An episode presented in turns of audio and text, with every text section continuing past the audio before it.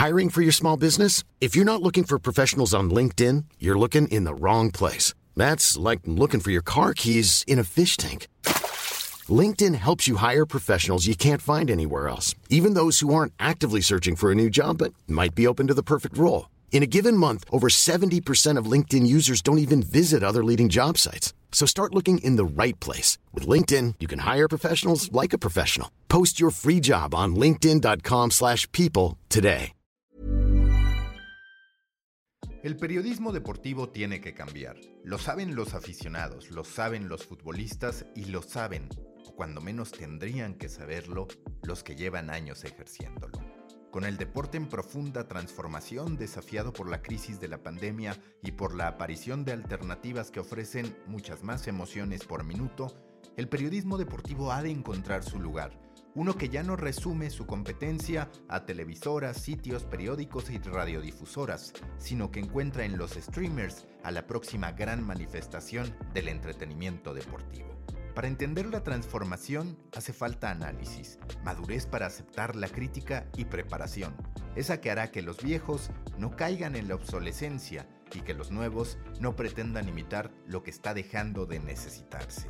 En este episodio de Storybaker Academy, el podcast para marcas, medios y creadores que no quieren dejar de contar grandes historias, platico con Aldo Guerrero, fundador de Vox Academy y especialista en marketing deportivo.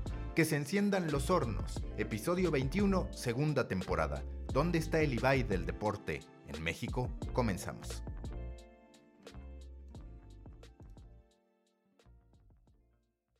Nuevo episodio en el podcast de Storybaker Academy. Me da mucho gusto saludar a Aldo Guerrero, especialista en marketing deportivo, hoy también emprendedor a través de Box Academy. Por otro lado, también con una serie de proyectos como Boleto Móvil. Aldo, muchas gracias por estar aquí. Contigo no necesito tanto protocolo. Yo lo primero que te quiero preguntar es, ¿cuál es tu percepción? Que yo ya he hablado mucho al respecto y he visto también algunos tweets tuyos sobre esta polémica que desde mi punto de vista ni siquiera debería de ser polémica porque es algo que ya se viene viendo entre Ibai Llanos, por un lado, el streamer con millones de seguidores por cuenta propia, y por el otro, este periodista argentino, Gustavo López de la vieja guardia, que dice que no entiende por qué los futbolistas terminan hablando con Ibai y no con los que los atacan, que son los que pues forman parte de su grupo, los de televisión.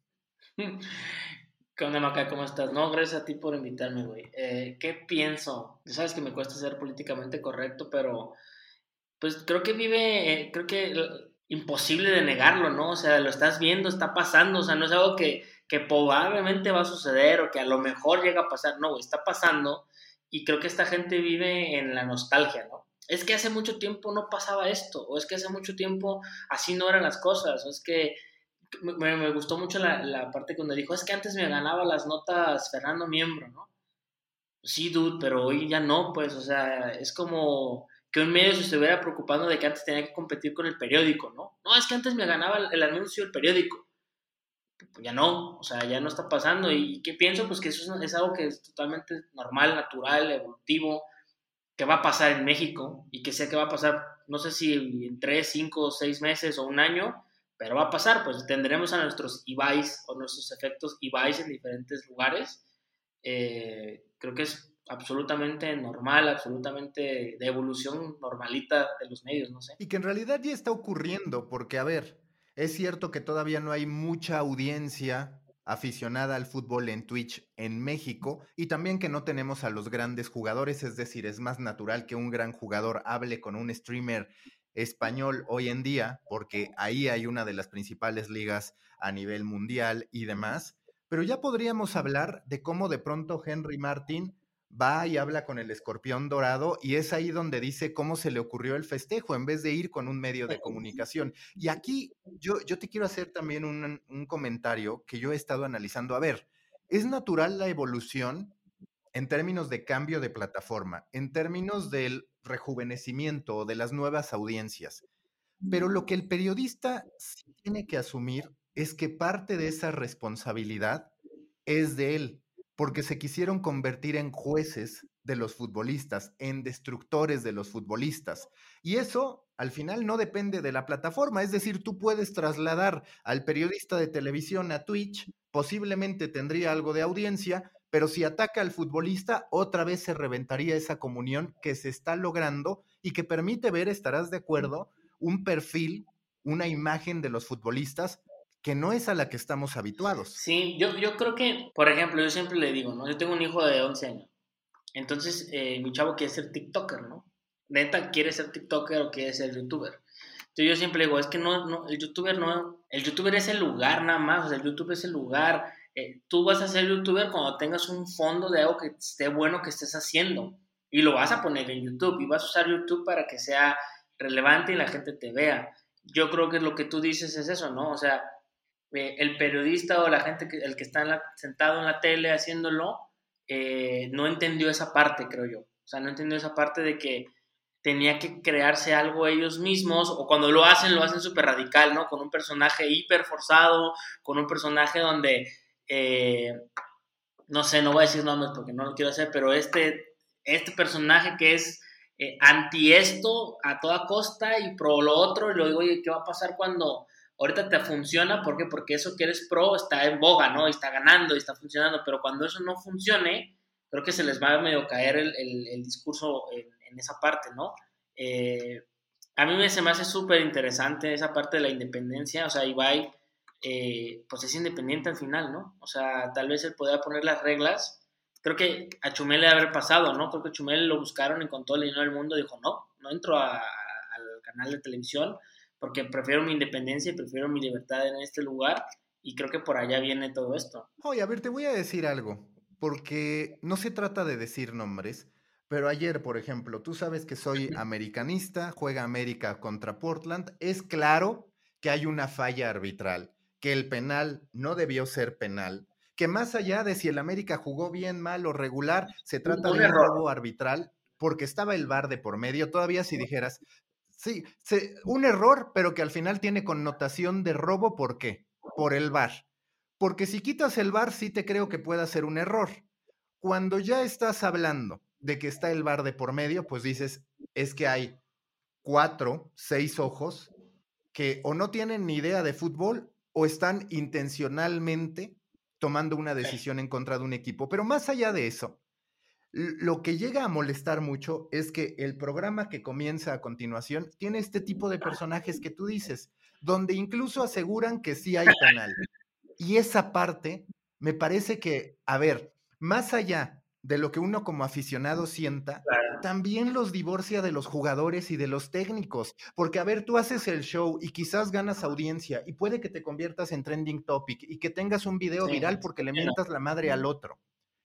Pero al técnico y al jugador le vas a generar un resentimiento que es natural, porque ellos no se ponen a pensar, ay, claro, lo dijo como parte del show. Pues claro que te termina calentando que cabrones que están viendo una repetición que es clara, estén diciendo, no, no era penal y que dejen de chillar. Honestamente, no puede el show televisivo esperar que no haya una respuesta por parte o de, la, misma audiencia, ¿no? O sea, si eres anti-AME, y estás viendo que fue penal, digo que no fue penal y a toda costa no es penal, cabrón, o sea, y tú pues, en tu personaje es que si tú dices, no, pues la realidad es que fue penal, ¿no? Si eso crees que te, que te, que te mata tu discurso, te mata tu personaje, estás mal, güey, porque no puede ser el personaje o el discurso por encima de la obviedad. O sea, creo que eso, eso está mal, güey, o sea, eso, eso, eso está raro, porque, y entonces es como, ellos miden cosas como, es que si yo lo hago voy a hacer todavía más, eh, voy a generar más, más engagement, más hate contra los americanistas. Y el americanista va a decir, e, es que tú ya eres un pendejo porque de verdad no, es penal. O sea, todo mundo, hasta fulano de tal, dice que no es penal.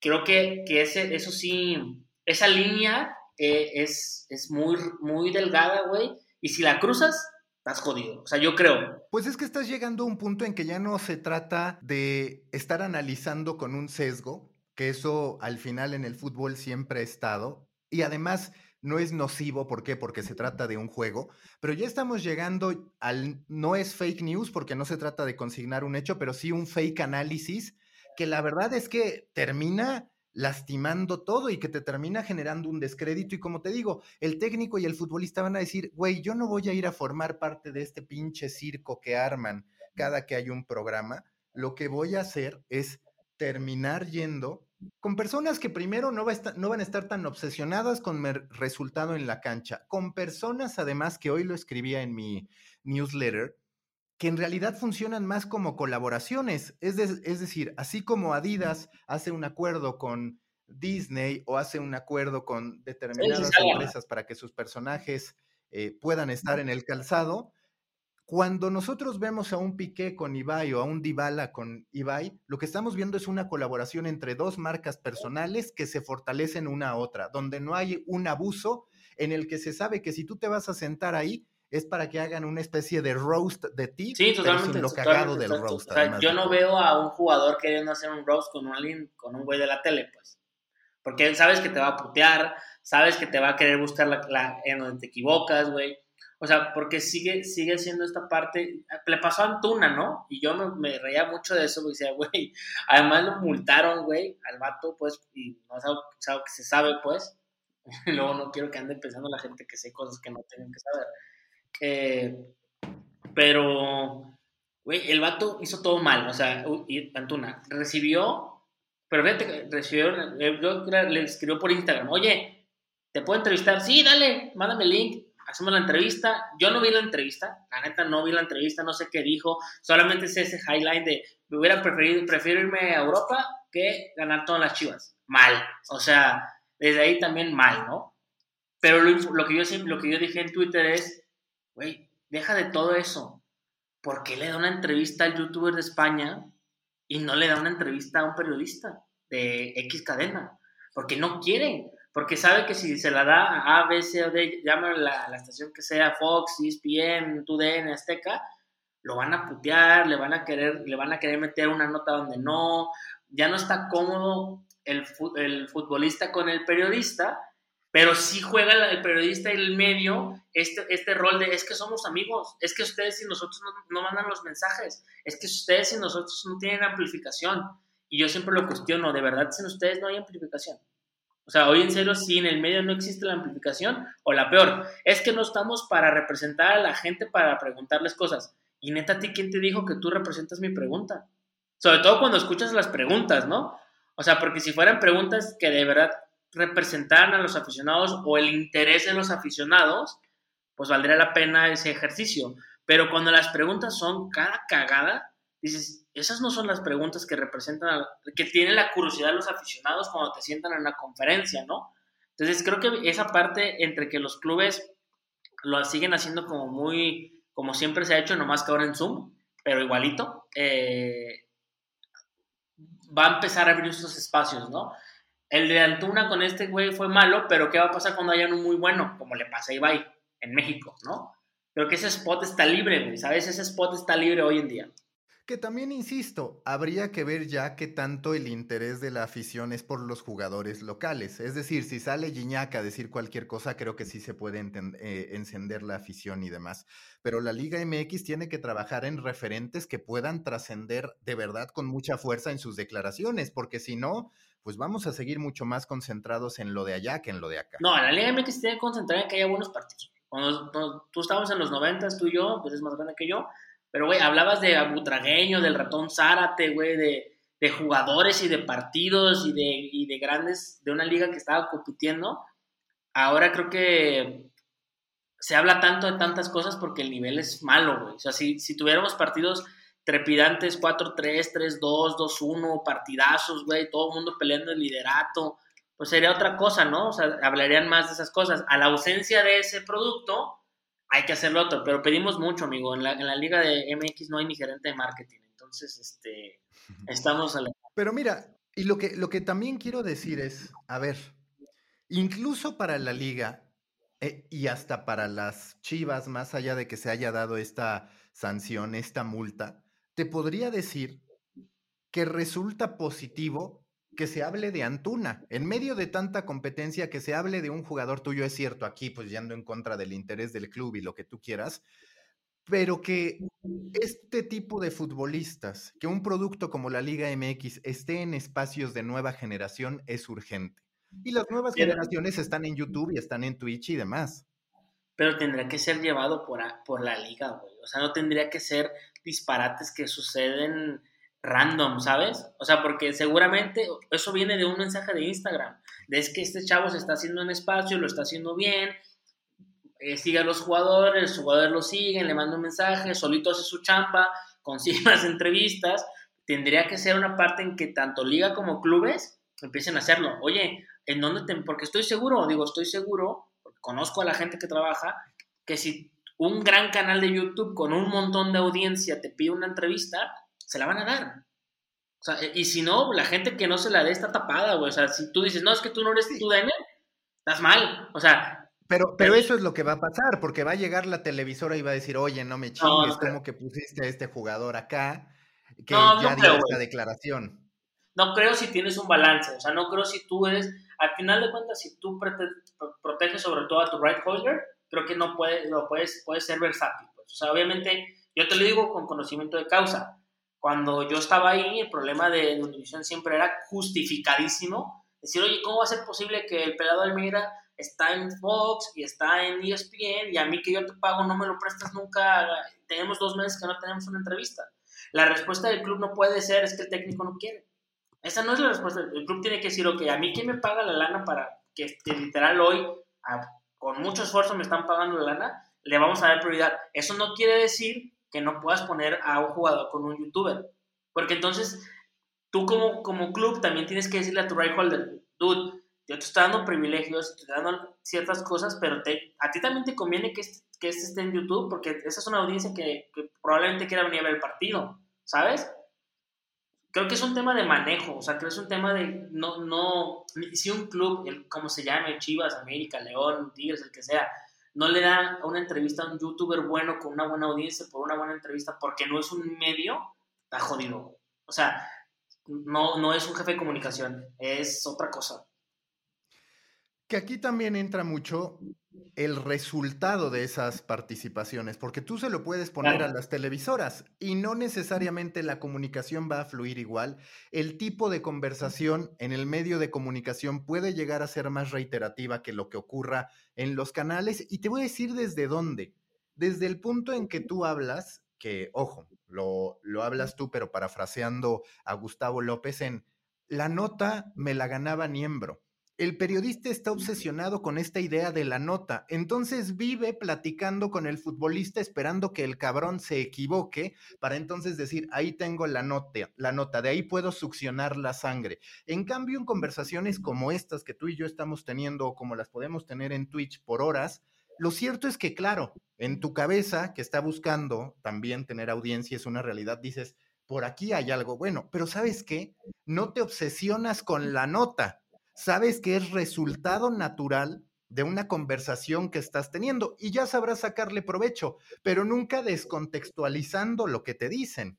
Es, sí, estoy totalmente de acuerdo contigo, totalmente de acuerdo porque creo que eso es lo bonito que puede pasar en el podcast, ¿no? Porque el podcast está hecho para hablar, para cotorrear, para, para poner puntos de vista, te puedes dar en la madre con la gente, estar totalmente de acuerdo. Creo que es súper sano que tengas punto A y punto B para que la gente también escuche las dos versiones, pero sobre, sale la nota de una, de una conversación natural, ¿sabes? Yo por eso te decía, ¿qué pasa si yo no tengo un podcast? Pero si yo hiciera un podcast, ahorita te voy a invitar al pelado Almeida. Seguramente lo podría tener el pelado Almeida, de una charla, y hablaríamos un montón de cosas que yo puedo sacar, que, una plática bien interesante, de las cuales saldrían muchas notas. Pero yo no quiero ir a buscar la nota, yo quiero ir a generar un contenido interesante para que la gente conozca más de una versión que no conocen del pelado, o de Salcido, güey, o de Bravo, o de, no sé, Horacio de la Vega, name it, el que sea el personaje que pueda acceder a estar conmigo, pero te, sigo, y creo que esa es, esa es la línea, ¿no? Esa es la, si vamos a hablar de líneas, ¿cómo dicen los, los equipos? Es que este medio tiene, su línea es esta, ¿no? Esa es como, güey, eso no, no, no tiene que ser así, eso ya fue hace mucho tiempo, o sea, la línea es de generar cosas de valor. Esa es la única línea. No es que, es que este güey es anti, este, estos güeyes son antichivas, pues no los dejes entrar, güey. O no les des tantas notas, ¿sabes? O sea, sí te sigo y estoy totalmente de acuerdo contigo. Las notas vienen de cosas interesantes de valor y no de ir a chupar sangre por algo que, quieres ir a sacar eso, ¿sabes?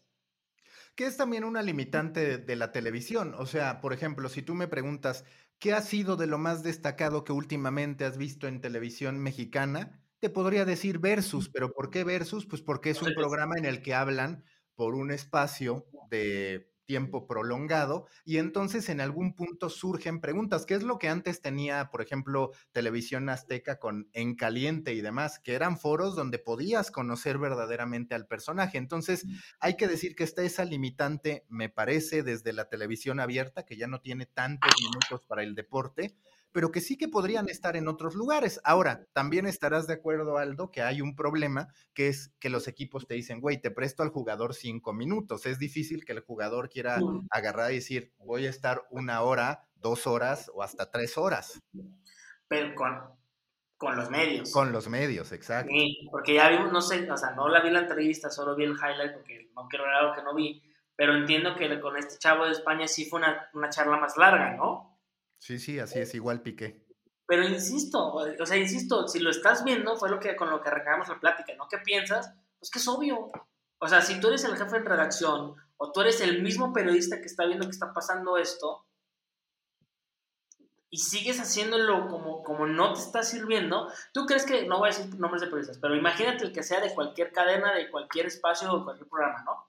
¿Tú no crees que no quieren un one-to-one de una hora con Guiñac? ¿O un one-to-one de una hora con, con JJ? Un one-to-one con Cabecita, un one-to-one con Pedro Aquino. Por supuesto que lo quieren, güey. Por supuesto que lo desean. Por supuesto que si los metieras, te aseguro que si metes a este personaje famoso de la tele y lo forzas a meterlo al, formato Twitch o al formato YouTube o al formato podcast, one-to-one con un jugador, dices al jugador, es otro formato, no te va a putear, no va a estar jodiendo, es para otra cosa distinta, le va a sacar provecho.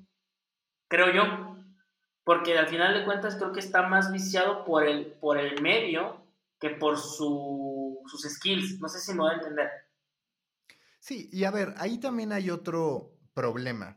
Ese otro problema que me parece que no han llegado a entender los periodistas deportivos, problema para ellos, es que lo que pasa en la cancha empieza a ser cada vez menos relevante. Es decir, hoy ya tienes a un Cristiano Ronaldo al que puedes seguir en términos generales en distintos momentos. Sí al que juega en la cancha, pero también puedes decir, güey, quiero estar tan mamado como él porque lo estoy viendo en las fotos, me quiero vestir como él. Es decir, antes era un punto de contacto, era la cancha y ahí se acababa la idea que el aficionado tenía del futbolista.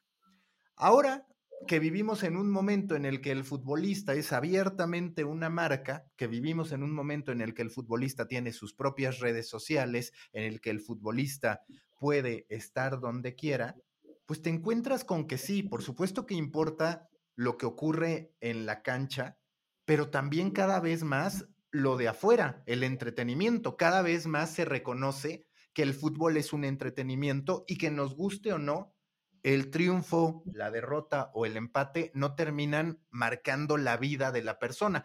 Del grueso de los futbolistas, obviamente hay un Messi al que sí van a estar presionando muchísimo sobre eso, pero en términos generales hay cada vez más una aceptación del deporte como estilo de vida, digamos. Por supuesto, en los dos casos, por ejemplo, yo creo firmemente, tengo buena relación con muchos jugadores yo, yo creo que el jugador, yo siempre digo, el jugador en los noventas tenía que tener dos cosas. Tenía que ser bueno para jugar y tenía que tener un buen agente de, que, quisiera, que, lo, que lo acomodara bien o que le generara un buen contrato, ¿no? Si tú eras Ramón Ramírez y eras el... Güey, Ramón Ramírez era la chingonería, güey, un jugadorazo. Y solamente tenía que ser muy bueno, tener su zurda privilegiada y que la gente le arruinara la carrera mandarlo a la, América, güey, ¿no? que no lo terminó, pero, pero después, o sea, lo que voy es, seguramente le arregló el mejor contrato posible y se vendió en un dineral y ganó mucha lana en su momento Ramón, Hoy 2021 el jugador tiene que tener, tiene que ser bueno en la cancha, tiene que ser relevante, pero además es una propia empresa de medios, además necesita un, esta, lo estamos viendo en diferentes, ¿no? Necesita estos asesores externos puntuales en la parte física, en la parte mental, en la parte de finanzas, en la parte, como te dije, de ser mi propia empresa de medios, donde yo pueda estar la propia generación de marca personal, o sea, ya tienes un ecosistema más grande alrededor de él Con lo cual yo creo que pues, pueden empezar a ser periodistas que no necesiten un medio para poder atacar todo ese ecosistema. O sea, ¿por qué no tenemos un chumel de los deportes? o sea, ¿por qué no hay? Yo siempre se lo pregunto, se lo digo a, mis socios. ¿Por qué no existe el, el, programa de las 10 de la noche de YouTube o de Twitch que le empiece a competir a los de siempre? O sea, yo creo que esa es una oportunidad bien chingona para periodistas que no llegaron hasta, hasta arriba, los que ya estaban y ya no están, o los que quieren hacer. Que eso es parte un poco de lo que yo quiero hacer con Box Academy.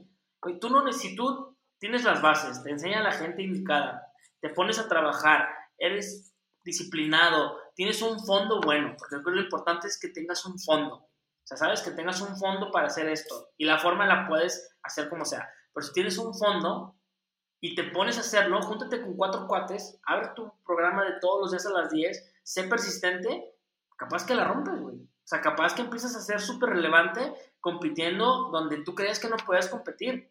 Y la verdad es que te voy a decir, los medios han estado ciegos durante mucho tiempo. Justo en el envío que hice, analizo ahora cómo los medios dicen, Chicharito es la más grande demostración de que no estaba acabado, pues los primeros que decían que estaba acabado eran los propios medios de comunicación, nada más que decidieron ahora cambiar su discurso.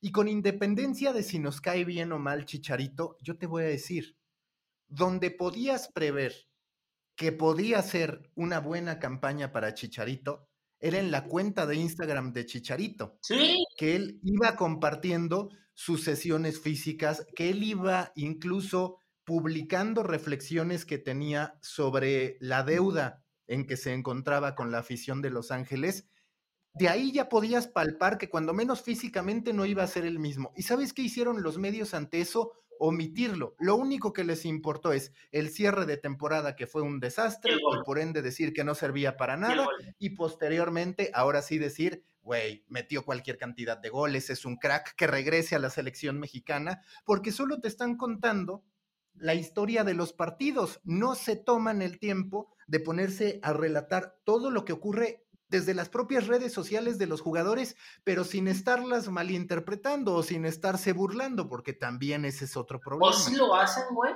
pero lo hacen de que se separó. O lo hacen de que, o lo hacen de que el gurú que tiene eh, le hace daño. Y tú, güey, tienes un, un, gran punto en eso. Yo también digo, de repente para, yo lo ya como obvio, yo decía, güey, le va a ir bien, güey.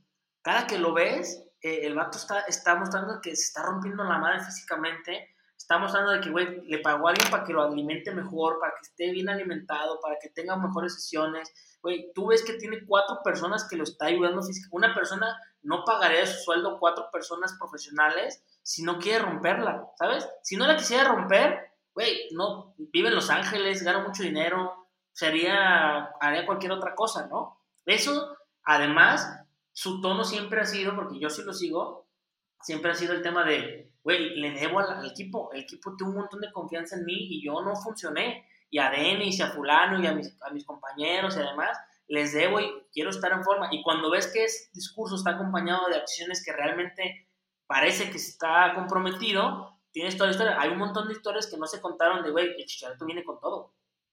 El chicharito. Y en cambio sí, en cambio sí se publica que se está agarrando supuestamente a la nutrióloga. Ah, eso no sabía yo.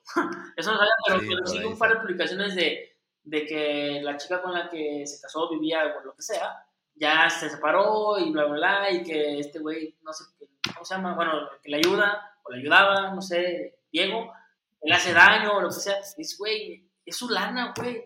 Él sabrá. O sea, eso no es importante para, para, para el medio deportivo. Neta, no es importante. Porque además la gente, ¿qué ganas tú como medio deportivo con eso? O sea, ¿qué ganas diciendo se separó? O, anda distraído por el, por, el, por el divorcio. ¿Tú cómo sabes eso, güey? ¿Sabes? O sea, sí, estás, te sigo, te sigo en ese punto. Y que ahí hay otro punto que justo yo analicé. A ver, El modelo de negocio del jugador hoy en día es parecido al de cualquier creador. Many of us have those stubborn pounds that seem impossible to lose, no matter how good we eat or how hard we work out. My solution is PlushCare. PlushCare is a leading telehealth provider with doctors who are there for you day and night to partner with you in your weight loss journey. They can prescribe FDA-approved weight loss medications like Wagovi and Zepbound for those who qualify. Plus, they accept most insurance plans. To get started, visit plushcare.com slash weight loss. That's plushcare.com slash weight loss. de contenidos, independientemente de que aquí tiene la exigencia añadida de lograr títulos, de brillar y demás, que forma parte del deporte profesional. Pero digamos que un jugador hoy lo que necesita es tener una comunidad que lo acompañe. Si tiene una comunidad que lo acompañe junto con un buen rendimiento, que podríamos considerar incluso parte de su contenido, porque pues quieras o no, cuando tú ves un gol de Chicharito, es un contenido de Chicharito, más allá de que lo comercializa el equipo a través de los derechos de transmisión y demás. Los futbolistas son creadores de contenido, si así lo queremos ver. Algunos voluntarios frente a la cámara y otros que son el resultado de sus acciones. Su modelo de negocio es poder capitalizar su imagen, su audiencia, el impacto que tienen, la regularidad de esos contenidos. Y por el otro lado, el del medio de comunicación, que muchas veces no tiene comunidad, no tiene seguidores reales, es el alcance. Por eso uno, el que tiene su comunidad, se puede concentrar en el largo plazo en decir, pues voy a ir posteando mis acondicionamientos físicos y ahí está la gente conmigo. Y otro tiene que sacar el escándalo del momento, porque vive de un modelo de negocio que está fundamentado en el alcance, en el impulso. O la inmediatez, ¿no? Sí, exacto. Sí, porque la inmediatez es impulso y a partir de eso dices, no mames, esta nota la rompió. Y la inmediatez genera bancarrota. O sea, si vas por tu vida haciendo todo el tiempo inmediato, güey, vas a llegar a los 50 sin tener nada con qué, güey, imagínate llegar, o sea, yo siempre digo eso, imagínate llegar a tus 60, 50 y picos, güey, espero que nadie se, se ofenda, pero ya no tienes la capacidad de generar dinero como la tienes en tus 30 y tantos, 40 y tantos, güey, qué miedo llegar a esa edad ya no tienes esa capacidad y no, no haber hecho algo consistente, pensado a largo plazo, para que tengas los últimos años muy interesantes, o sea, que sean muy cómodos para ti, ¿no? Creo que, o sea, lo que voy es eso. Si todo el tiempo estás pensando en la siguiente semana, el siguiente mes, el siguiente mes, el siguiente mes, en la inmediatez, no vas a construir para tus 60, tus 70. Es, es lo que es la analogía que hago, pues, de lo que estás diciendo, ¿no? Si te pones a hacer todo el tiempo la nota de escándalo, no vas a construir algo hacia el futuro, güey. Porque la gente no eso es lo que digo, no tiene fondo, tiene forma. La forma es el escándalo, lo de ahorita. Pero ¿cuál medio tiene un fondo importante para que trascienda en el tiempo? Creo que eso. justo, justo yo también lo que veo de creación de contenido, y es algo que yo estoy trabajando, es, a ver, puedes ser director editorial, editor, coordinador, el puesto que tú quieras en un medio de comunicación. Pero si no has construido tu marca personal, o también de futbolista, pues si tú llegas al retiro y no construiste tu comunidad, va a ser muy difícil que la construyas hacia adelante. Pero hablando del periodista, por ejemplo, te despiden de un medio de comunicación. Puede que te despidan ni siquiera porque no seas bueno, sino porque resultas caro para un momento de crisis. De pronto te quedas desprotegido y ya tienes una edad que no es atractiva para las empresas. Puta, tienes que partir de cero, como dices.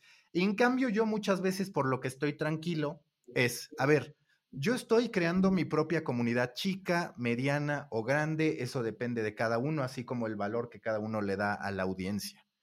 Y teóricamente, si yo me mantengo consistente haciendo lo que sé hacer e intentando adaptarme, eso sí, a los cambios que haya en términos de plataformas y de consumo, no tendría ¿por qué caer en el retiro obligado? Es más, a los 60 años habrá gente que crea en mí y que diga, ¿sabes qué? Me quiero comprar el libro de este güey porque ya tendré todo un legado que se convirtió en un catálogo que puedes consultar. En cambio, el, grueso de los periodistas deportivos tienen notas que caducaron segundos después de haber sido publicadas. Sí, sí, sí, totalmente. O sea, al final de cuentas es, tú eres creador de contenido y entonces, ¿qué pasa si mañana, no sé, güey, en tres años TikTok se muere? O YouTube se muere, supongamos el, escenario bien catastrófico, no va a pasar, pero supongamos que YouTube se murió, güey. O supongamos que Amazon lo, se gana una multota, güey, por monopolio, y entonces tiene que vender algo y venden Twitch, y Twitch empieza a valer madre, etcétera. A ti no te preocupa, ¿por qué? Porque tú generas contenido, generas marca, generas valor, y entonces va a llegar otra cosa donde vas a tener que adaptarte a que el fondo de Maca, por ejemplo, empiece a ser relevante en el nuevo lugar donde tenga que ser. Pero tiene un fondo, insisto, tiene un fondo que ese trasciende, puede estar ahorita tus treinta y tantos, tus cuarenta y tantos, tus cincuenta y tantos, y tú construir en el tiempo, pues, o sea, que pase, que esa barrera del tiempo no te importe, ¿sabes? Ahora creo que lo que dices, el medio es de qué está pasando ahorita y cómo sacamos un montón de views de ahorita. Dude, ¿y qué vas a hacer en tres años? ¿Y tu medio dónde está, dónde está generando fondo para que la gente se quede tres años? O sea, y más con lo que está pasando, ¿no? ¿Qué va a pasar, insisto, cuando pasen tres o estemos pasando Qatar, estemos para llegar al mundial el, el que sigue, y entonces la gente esté con los ojos en los youtubers o en los twitchers que están haciendo un montón de cosas, creo que peca demasiado eh, el medio de decir que tiene el control del, live view, del del live event, ¿sabes? Porque lo otro puede ser muy grande también, ¿no? O sea, es que yo, y van a cuidar eso con garras y todo, güey. O sea, el live event lo van a cuidar hasta con lo que tengan que cuidarlo, porque probablemente es lo único que tiene fondo. Pero sabes qué, aquí lo más curioso de todo es que así llegara Televisa, TV Azteca, incluso grandes televisoras a nivel internacional, si en algún momento alguna de las grandes tecnológicas dice, la voy a comprar a costa de lo que sea, lo van a poder hacer y se quedan fuera las tele. Esa es una realidad, lo podrían hacer. No lo han hecho porque no les ha dado la escala y demás, porque de pronto todavía son cautelosos a ese respecto. Pero alguna vez escuchaba, por ejemplo, una idea de Erika Nardini, la CEO de Barstool Sports, que mm. escribí sobre eso. Y ella decía, imagínate que en algún momento los derechos del mundial o de un gran evento internacional son comprados por, por ejemplo, YouTube. Y YouTube lo que decide es el derecho a streamear va para todos, que justo por eso le puse una columna, todos narraremos el mundial, porque podría llegar a ocurrir que Aldo tú puedas agarrar tu micrófono y decir, yo voy a narrar este partido en vivo y que lo vean mis amigos, que otro lo haga, que otro lo haga.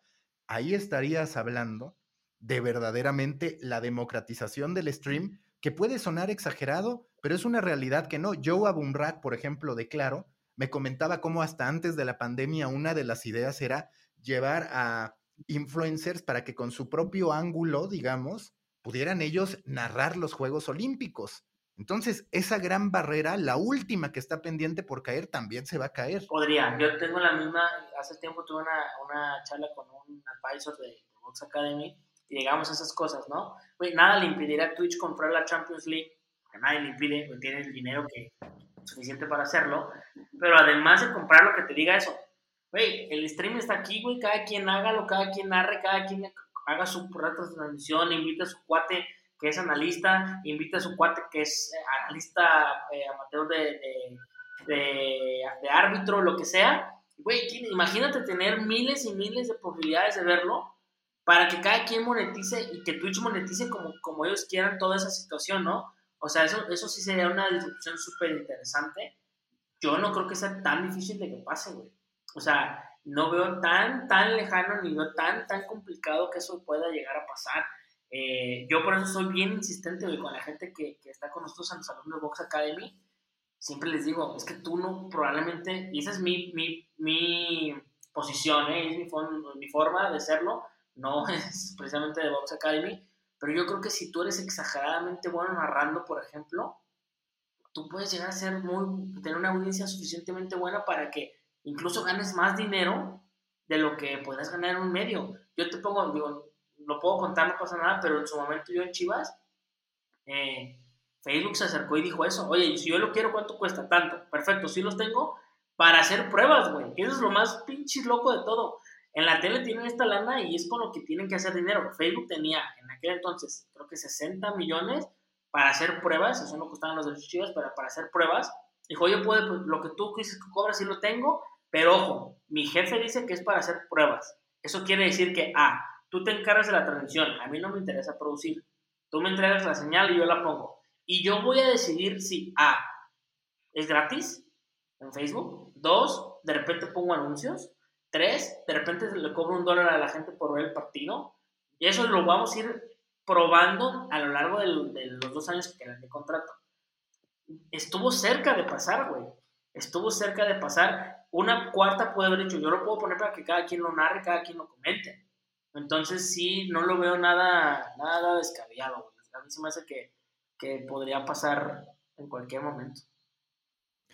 Y mira, yo tengo que ser honesto contigo. Me llama la atención lo que estás haciendo con Vox Academy. Primero, porque en lo personal, el tonito que se utiliza en la escuela a la que todos van para salir en televisión no me parece de lo más afortunado. A ver, no me parece de lo más afortunado en este contexto y bajo estas circunstancias, porque lo que yo percibo es que existe mucho el deseo de generar templates en la era de la autenticidad. Y eso es precisamente de lo que hay que combatir en los medios. Por eso es que dije, bueno, me gusta que haya una nueva plataforma donde personas de nueva generación se pueden formar en materia de periodismo deportivo, de narración o de entretenimiento deportivo también decirlo. ¿Cómo es que se gesta la idea de Box Academy y cómo es que terminan diciendo este es un camino por el que podemos generar algo de disrupción? Yo creo que el primer punto, Maca, es no existe esto. O sea, no existe si tú vas a la escuela de comunicación o a esta escuela que tú dices, todo lo ves por encimita, güey. O sea, todo medio lo ves, medio lo haces. Entonces, ¿qué pasa? Que cuando llegas a trabajar o cuando llegas al medio, Edgar tiene, mi socio tiene una frase buenísima que es, pues te, termina siendo todólogo experto en nada, ¿no? O sea, no sabes hacer lo que, te están, lo que necesitas pues para, para operar en tu trabajo, ¿no?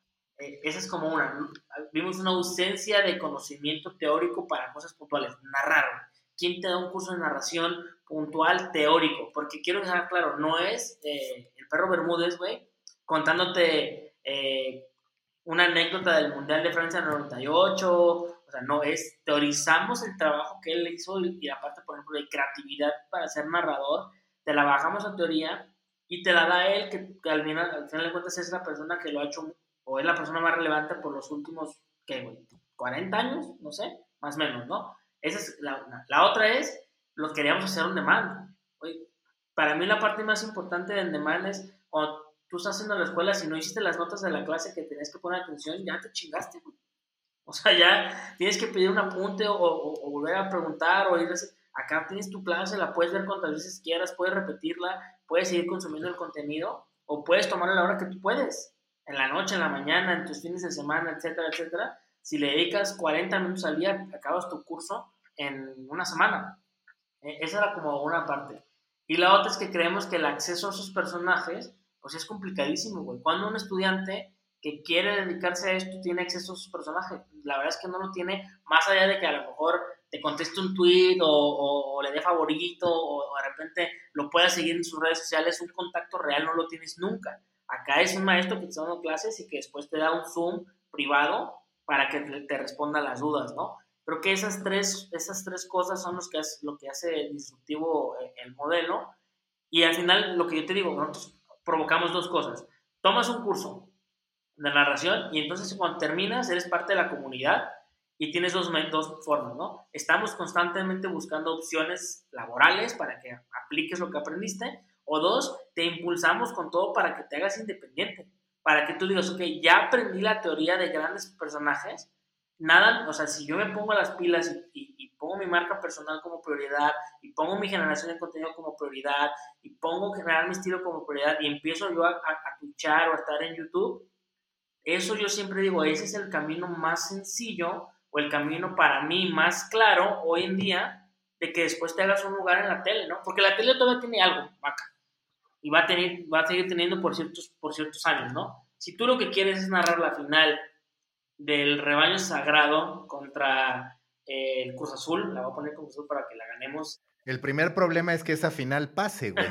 Pero la voy a poner contra el Cruz Azul para que si pase ya la ganemos, ya mentalmente ya la ganamos. Este, si tú quieres narrar ese partido en el estadio Akron, pues tienes que trabajar en la televisión, güey.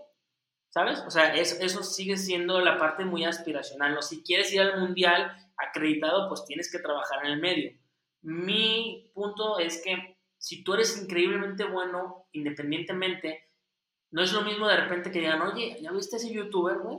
¿Por qué de repente? Porque ya pasó en el mundial pasado, solamente no ha pasado con los personajes. En el mundial pasado, ¿cuántos influencers se llevaron las televisoras para hacer contenido en el mundial, güey? Un montón. Entre que unos eran de verdad unos que supuestamente fueron como orgánicos, pagados por la tele, Yo creo que eso va a ser lo mismo. Yo no me imagino a un gran ejecutivo de una televisora que vea a un chavo, güey, que tiene a una chica que tiene medio millón de suscriptores en su, en su YouTube y está, está casteando, o sea, está haciendo transmisiones de radio eh, para narrar los partidos de la liga o los partidos de la selección y que la gente diga que es la más chingona o el más chingón y que tenga un chingo de audiencia, pues yo que lo llamas, ¿no? O sea, no te puedes perder esa oportunidad si, si cuando hay estos influencers o estos youtubers, escorpiones y Juan Pasuditas, estos compas que los quieren meter a la tele porque tienen audiencia para los eventos grandes, creo que es natural que pase para que ocupen los espacios de los espacios de comentaristas, de narradores, de analistas, etcétera, ¿no? La educación en línea tiene también sus puntos complejos. El binge learning, por ejemplo. ¿Ustedes qué han detectado o qué es lo que recomiendan? Esta es una pregunta un poco más seria, más formal, para que se vea que no todo es polémica futbolera o crítica futbolera. ¿Qué han detectado sobre el flujo en el que la gente debe aprender? Porque a todos nos termina pasando de, güey, no mames, me urge estar lo suficientemente calificado para cumplir mi sueño y entonces vemos 10 videos en chinga y decimos, ya somos lo que necesitábamos ser para poder triunfar en este aspecto. ¿Ustedes qué es lo que recomiendan en términos del consumo de las clases y demás? Porque el binge learning, como el binge watching, como todo lo que queremos hacer de golpe, por llamarlo de alguna manera, suele tener sus efectos no tan positivos. Pero versus qué, güey. O sea, versus que, que, que, entonces te tardes tres años en acabar la carrera. No, güey, no estoy diciendo eso, pero tampoco que contrates tu curso y en un día ya digas, ya, ya me Ah, no, no, no, no. Al final cuentas, por ejemplo, el ejemplo práctico, en el, en el curso, eh, por ejemplo, ahorita tenemos un curso que es para que trabajes en marca claro en los Juegos Olímpicos no vas a acabar el curso y vas a entrar a trabajar. Ni te lo vas a chingar en un día y vas a empezar a trabajar. Vas a aprender cosas muy básicas. Lo que sí tenemos es contenido y, conocimiento súper específico. ¿Cómo funciona una central de medios, una redacción de medios para un evento de ese tamaño que tiene tantas señales, que tiene un montón de, no de conceptos, de palabras, pues, clave para... De terminología. De terminología muy, muy, muy específica para que como te la digan en la redacción, güey, no digas qué es eso, güey, ¿sabes? Obviamente no pasa, ah, termina tu curso y estás calificadísimo para trabajar, güey. No, termina tu curso, pasa tu examen, haz tu tarea, pasa una sección de mentoría para que te digamos qué te falta o qué no te falta. Qué, eres bueno y qué no eres bueno. Y vas a, ahí sí, si acortamos mucho el tema de que si, si eres bueno, te aplica, vas a tener esta, una de estas plazas, ¿no? Son 30 plazas, te vamos a poner ahí para que de verdad empieces a trabajar en un medio, en un evento masivo, pero con los conocimientos de verdad muy pulidos para que no te agarren en curva. Y, a, los dos a, las dos partes les estamos resolviendo un problema. Al, al chavo, chica, que tomó el curso, sus sueños, empezar a meterse a los medios, pero también al medio, porque el medio te lo dice ¿Qué es lo que estás diciendo? Pero esto digo versus qué. De repente dices, es que de repente vemos este cursito rápido y ya estamos listos para romperla, ¿no? Güey, pues es que versus lo otro, los chicos estudian tres años, llegan a trabajar y entonces tienen que matarse seis meses trabajando para aprender lo que de verdad tienen que haber aprendido para trabajar. Entonces, por eso se me hace como muy ambiguo esta parte. Eh, sí, sí, entiendo el concepto, ¿no? O sea, güey, si viste un documental en Netflix, ya no eres experto en esto. O sea, no, no, no eres experto en ese, en ese tema trabajamos en esa parte, en decir, oye, vamos a filtrar para que de verdad, porque el, que tiene talento, el que tiene ganas, se, destaca siempre, ¿no? O sea, siempre se va a destacar. El chico que está narrando para el Puebla, fue lo mismo. Oye, llegaron tres, los mejores tres, el Puebla decidió, junto con la gente, quién fue el mejor, y lo ves ahorita narrar en el Facebook del Puebla, y el chico lo hace bien. O sea, creo que nuestra, nuestra, nuestra carta para responderte eso va a venir en un año, cuando te diga, güey, de los 30 chicos que fueron a trabajar los Juegos Olímpicos en Claro, 15 están trabajando en Claro, se quedaron después de trabajar. El chico que narraba en Puebla sigue trabajando en narrador en, el canal fulano, ¿no? Estamos buscando eso, porque sí entiendo ese concepto, pues, de que no, la cursitis online no te va a hacer experto. Pues.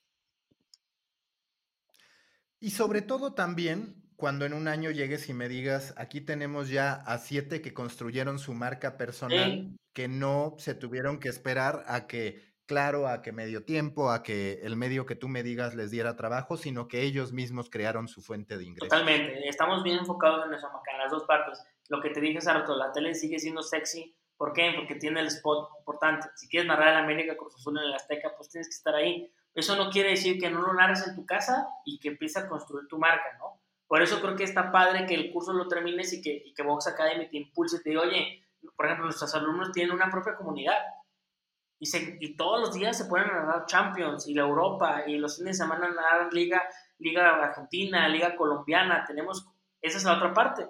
Tenemos estudiantes de Colombia, tenemos estudiantes de Ecuador, tenemos estudiantes de, de Uruguay, de Paraguay, chilenos. Eso también le va a ayudar al, al, al, estudiante y al que se quiere dedicar a esto a tener una visión más amplia porque, sorry, güey, si te quedas con, no voy a decir nombres, ¿verdad? Pero si te quedas con el periodista de Televisa, con el periodista de Azteca, con el periodista de Fox, con el periodista de ESPN y no volteas a ver hacia, hacia afuera, que hoy es tan fácil hacerlo, pues te vas a, probablemente estés viciado, probablemente no tengas un perfil tan atractivo para destacar. ¿Por qué no te pones a ver lo que hacen los periodistas o los creadores de contenido o tus compañeros con sus referencias en Argentina? Yo estoy convencidísimo, Maca, que las referencias pues son las referencias, güey. O sea, al final de cuentas es, a mí me ves así, me dicen, no, mis socios me dicen, cabrón, ¿por qué nunca te pones un saco, una camisa para una junta importante? ¿Qué no es que los grandes ejecutivos eh, así se visten o así salen a las juntas?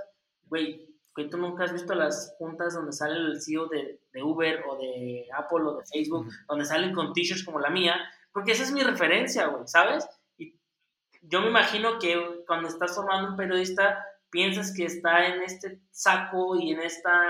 Cuando ves a periodistas, por ejemplo, de, de, otra, de, la, de, noticias de Estados Unidos, donde salen totalmente vestidos de otra forma, y si alguien ve ese contenido, tiene esa otra referencia. Entonces, eso también creo que nuestros alumnos es algo muy importante, de empezar a trabajar, güey, ¿por qué no puedo narrar primer tiempo yo y segundo tiempo mi compañera colombiana la Champions? Güey, eso, eso es totalmente posible hoy en día, ¿no?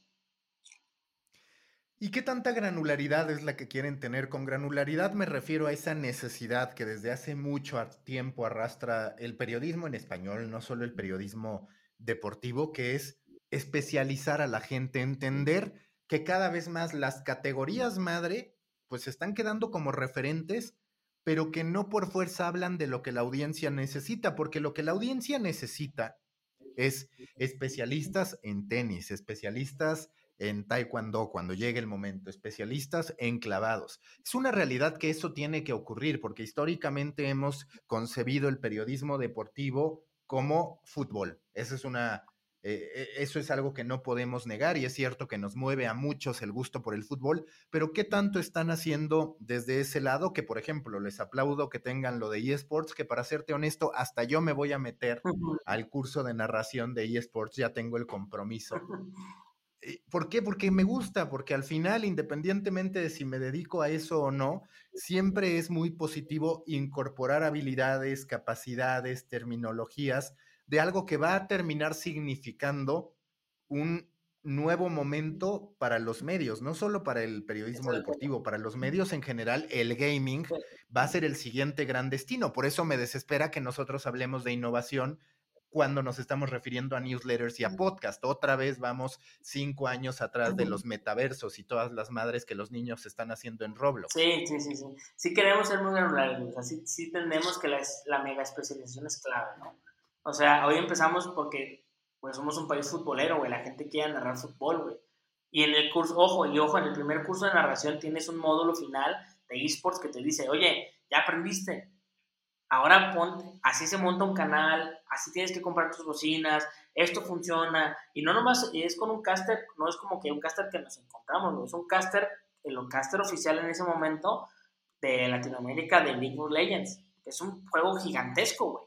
Entonces, sí tenemos que empezar a ser granulares en el sentido de decir, oye, vas a aprender redacción, te vamos a dar un curso de redacción que, urge, ¿no? O sea, en la, industria creo que urge, ¿no? Pero te vamos a dar un módulo bien específico que, güey, no es lo mismo eh, redactar para una nota de una, de una página que redactar para un newsletter, que redactar para social media, que redactar, o sea, necesita ser así de granular, creo yo, ¿no? Eh, con los demás deportes, eh, por ejemplo, hemos, y, no nomás con el que sea del tema de comunicación, vamos a ser igual de granulares de, imagínate un, un, gran curso que estamos trabajando de cómo ser un buen community manager para un equipo, para una entidad deportiva. Y no necesariamente tiene que ser el fútbol, cómo lo hace un equipo de hockey, que es totalmente distinto, ¿no? O cómo lo hace una, un equipo de Fórmula 1, por ejemplo, ¿no? Para que te dé un panorama de, de, lo que significa ser el community manager dentro de una entidad, ¿no? O sea, de repente está chido el tío Puebla y demás, pero necesitamos, o, o el tío Tuzo, bueno, el que sea, pero el usuario necesita entender otras cosas, otras cosas para que entonces esa especialización le abra la cabeza, le abra el panorama y tenga, creo yo, una, una, una educación, una capacitación súper específica. ¿Qué insight de alguna clase, porque seguro que conoces gran cantidad del contenido que genera Vox Academy en materia de sesiones, nos compartirías que dijeras, no me esperaba esta metodología detrás de X, Y o Z y me terminó gustando mucho para llevármelo? Te voy a contar, un finding que me encontré. Majo González, si la ubicas, narra para, para Sky, ¿no? Entonces, digo, y no es nada que esté diciendo algo malo, ni mucho menos, pero ella misma lo debe de saber. Pues cuando tú ves un cartel donde está Luis Omar Tapia, güey, el perro Bermúdez, Emilio Fernando Alonso, Sebastián Viñolo, Manolo Lama, güey, está ella, uno pensaría, bueno, pues majo y medio, medio no está como en ese, en ese cartel, ¿no? En ese nivel. Güey, la clase que más le encanta a sus alumnos. ¿Por qué? Porque Majo te, Majo te da una clase tan padre que te dice, oye, tú, tú vas a empezar a narrar y cuando empiezas a narrar, no va a estar Marc Rosas para que analice tu partido, güey. Ni va a estar el Warrior en la cancha para que te saque de un, de un problema te la vas a aventar solo, Y te la vas a aventar solo los dos tiempos. Entonces tiene que ser narrador, comentarista o analista, güey, ¿sabes? Y entonces ese es como, como, el, como uno de los findings o un insight bien interesante que encontré, que de repente el estudiante ve algo en la televisión o ve algo en el medio y entonces se hace una narrativa interna de, no, cuando a mí me toque, voy a empezar, y cuando te toque va a ser totalmente distinto, bro cuando a ti te toque, va a estar totalmente alejado de lo que te generaste en tu cabeza de que vas, con lo que vas a empezar. Y creo que ese es un buen mensaje para los chicos, ¿no? Que de repente vemos a este güey que tiene un podcast súper chingón o tiene algo muy bueno y entonces yo ya me vi, pero no conocemos como todo lo que está, todo lo que pasó para que lo tenga y los, los problemas que se va a encontrar al principio para hacerlo bien. Si la gente quiere ser parte de Vox Academy, ¿qué tiene que hacer? ¿Dónde se tiene que meter y demás? Vox.academy, ahí creo que fuimos raros, o sea, el dominio es Vox.academy, porque mucha gente es .com.academy, no, es Vox.academy, así lo compramos el dominio, ese es nuestro dominio, se mete, puede entrar a ver la, la oferta de los cursos y pagar su curso, empezar a estudiar, tiene un certificado, te llega tu certificado, eh, entras a la comunidad y listo, terminas. Si, de verdad, si, lo que, si, si te gusta, creo que es una herramienta eh, interesante para que, para que, y no me crean a mí, porque todo el mundo dice, güey, nadie vende pan frío, ¿no? Pero antes de comprar, entren a Twitter, entren a Instagram, pregúntenle a los alumnos para que ustedes vean pues la satisfacción de la gente que ya nos ha comprado. Importante que box es con V, o sea, con B de vaca, no de box. de boxeo, sino box. de box populi, digamos. Correcto, correcto. Listo, Aldo, mucha suerte con Box Academy y ya seguiremos comentando, quizás en una de esas un nuevo episodio sobre la Superliga y por qué los medios dicen que están en contra de que los equipos grandes se unan cuando en la realidad ellos solo dan cobertura a los medios grandes, poderosos y ricos, esos que se quieren robar el fútbol, pero que son a los únicos que atienden. Ya habrá tiempo. Correcto, estoy de acuerdo. Gracias, Maca. Want truly hydrated skin? Midosia's Body Care Breakthrough Hyaluronic Body Serum. It's clinically proven to increase hydration by 161%. It's lightweight, fast absorbing, and delivers 24 hours of hydration for silky smooth skin without any sticky afterfeel. Treat your skin to clean vegan skincare from Osea. Get 10% off your first order with code SUMMER at OseaMalibu.com. That's O S E A Malibu.com code SUMMER.